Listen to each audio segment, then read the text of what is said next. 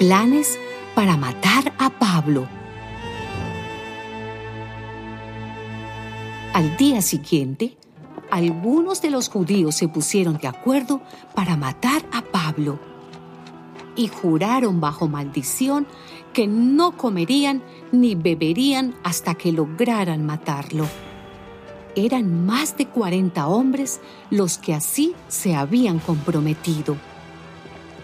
Fueron pues a los jefes de los sacerdotes y a los ancianos de los judíos y les dijeron, nosotros hemos jurado bajo maldición que no comeremos nada mientras no matemos a Pablo.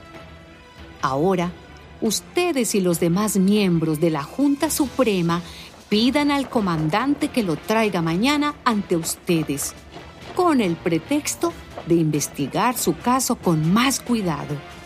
Y nosotros estaremos listos para matarlo antes que llegue.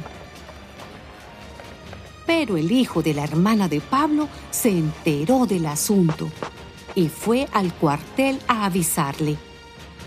Pablo llamó a uno de los capitanes y le dijo, lleve a este muchacho al comandante porque tiene algo que comunicarle. El capitán lo llevó al comandante y le dijo, el preso Pablo me llamó y me pidió que trajera aquí a este muchacho, que tiene algo que comunicarle a usted. El comandante tomó de la mano al muchacho y llevándolo aparte le preguntó, ¿qué quieres decirme?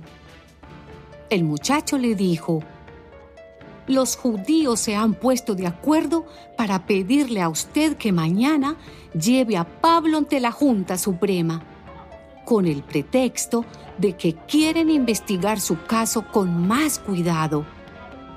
Pero no les crea porque más de 40 de sus hombres lo esperan escondidos y han jurado bajo maldición que no comerán ni beberán hasta que maten a Pablo.